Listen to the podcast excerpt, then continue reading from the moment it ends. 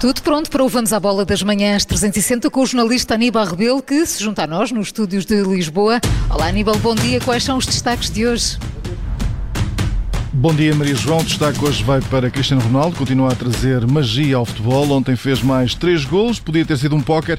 Aquele pontapé de bicicleta merecia ter mesmo entrado. Vamos olhar para esse resultado da seleção portuguesa e também para o puxão de orelhas dado por Fernando Santos aos jogadores. E fazemos as contas ao que falta a Portugal para se apurar para a fase final do Campeonato do Mundo no Qatar.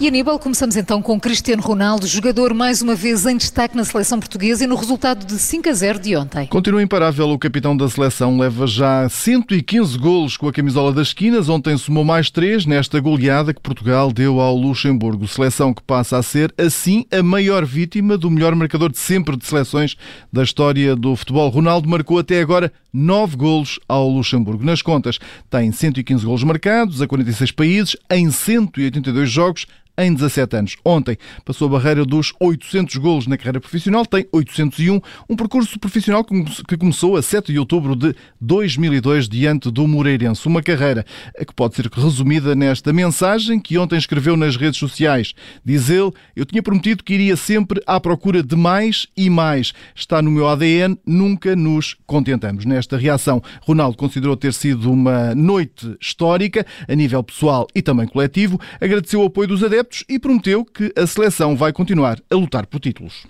E da vitória de ontem ficam os cinco golos, Aníbal, e Portugal está cada vez mais perto do Mundial do Qatar. Uma vitória justa é desta forma que Fernando Santos classifica a exibição da equipa, mas ainda assim não deixou uma espécie de puxão de orelhas aos jogadores. A partir de, dos 25 minutos passámos a jogar tudo muito, muito à pressa, tudo sem, sem, sem essa intensidade clara em termos coletivos, mesmo em termos individuais, uh, muita bola muito rápida, a querer chegar muito pressa ao golo, a querer chegar muito pressa ao golo. Eu acho que isso, uh, nós podíamos ter feito um bocadinho melhor nesse aspecto, mas depois voltámos a pegar e não dar mais hipótese e fizemos o quarto e o quinto e acho que foi uma vitória justíssima, as equipes, os jogadores estiveram muito bem, estiveram muito bem no jogo, com esse não de, nesses momentos, nesses períodos de jogo, querer fazer tudo muito rápido, cada um a querer fazer também o seu golo e coletivamente é tudo mais fácil. Bruno Fernandes foi um dos jogadores que marcou, fez o terceiro golo da equipa, reforça que entraram bem, mas concorda com Fernando Santos. Houve ali uma altura em que tentaram adocicar as jogadas. Começamos muito bem no jogo, entramos forte, sabíamos que hum, sabíamos que era importante entrar forte e tentar marcar cedo para, para não dar eh, tempo e espaço ao Luxemburgo de baixar linhas, de, de se enfiar lá atrás. Uh, obviamente foi importante marcar o gol no início porque sabemos que as equipas obviamente abrem-se e dão mais espaço. Jogo muito competente. Uh, há alturas em que começamos a inventar um bocadinho mais, mas isso é normal. Uh, começamos a querer deixar um bocadinho do. É não é de sentir o jogo, não, não, é de sentir o jogo fácil, mas os espaços tornam-se maiores uh, e obviamente queremos, queremos muitas das vezes tentar adoçar um bocadinho mais a jogada, mas, mas acho que faz parte, faz parte do jogo, faz parte também porque a nossa seleção tem muita qualidade uh, e faz parte do espetáculo. Mas, mas obviamente o mais importante é o resultado e conseguimos isso hoje. A formação portuguesa está no segundo lugar do agrupamento, tem 16 pontos em 6 jogos contra 17 em 7 encontros da Sérvia, que venceu ontem em casa o Azerbaijão por 3-1. Agora é tempo de fazer contas quando faltam dois jogos nesta fase de qualificação. Acho que nós portugueses estamos habituados a isso já. Uh, é continuar a lutar, continuar a dar o melhor pela nossa, pela nossa seleção e sabemos que se formos competentes uh, estaremos na, na fase final. Vamos então a Aníbal, essas... Força.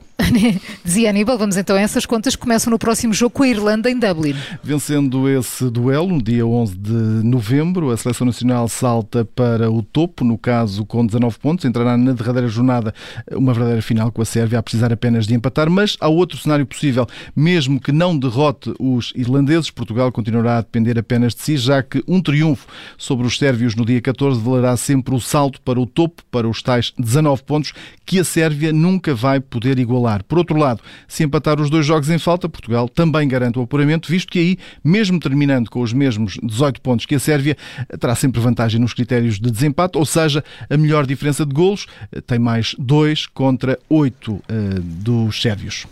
Mas, entretanto, já há seleções apuradas para o Mundial do Qatar. A Dinamarca venceu a Áustria por 1-0, tornou-se na segunda seleção a qualificar-se para o Campeonato do Mundo de Futebol de 2022, uma vez que já garantiu o primeiro lugar do Grupo F da qualificação eh, europeia. Junta-se à Alemanha, que na segunda-feira venceu a Macedónia do Norte por 4-0 num jogo do Grupo J da qualificação europeia, um resultado eh, que lhe garante o primeiro lugar no grupo. A terceira seleção eh, com lugar na fase final é o Qatar, que tem lugar assegurado como país organizador. Ainda nas seleções, olhamos para o resultado dos sub-21. Portugal foi a Reykjavik bater a Islândia por 1-0, jogo do grupo D de apuramento para o Euro 2023. O golo foi marcado por Fábio Vieira aos 55 minutos do encontro. Com este resultado, a equipa de Rui Jorge amealha a terceira vitória em outros tantos jogos, lidera o grupo com 9 pontos, um a mais do que a Grécia. Portugal eh, volta a jogar no dia 12 de novembro com os Chipres. E o Sporting prepara o jogo da Taça de Portugal com o Belenenses. Sem ilusionados e com 13 jovens da formação. Foi desta forma que Ruben Amorim fez ontem o treino. Depois de ter efetuado apenas ginásio no treino da véspera, eh, Jovem Cabral voltou a trabalhar sem limitações. Luís Neto eh, continua a fazer gestão física. O Sporting que, a partir de hoje, começa também a vender esses bilhetes para o encontro a partir das 10 da manhã. E também o Futebol Clube do Porto prepara o jogo com o Sintrense. Otávio já foi visto no relevado. Fez treino condicionado, o que deixa já boas indicações para Sérgio Conceição. Bemba, esse continua lesionado, continua na seleção da República Democrática do Congo. Ao todo são 13 os jogadores dos Dragões ainda ao serviço das seleções. O jogo com o Sintrense está marcado para sexta-feira no Estádio do Real, em Massamá.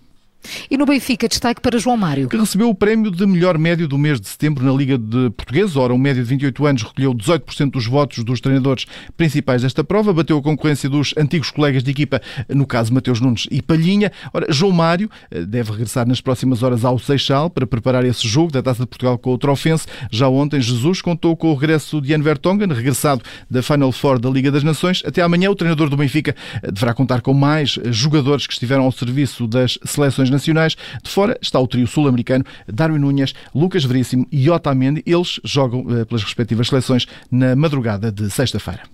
É o fecho do Vamos à Bola com o jornalista Aníbal Rebelo. Amanhã, nova edição. Marcamos encontro às 7 e um quarto, os dois já em direto de Lisboa. Até amanhã, Aníbal. Até amanhã.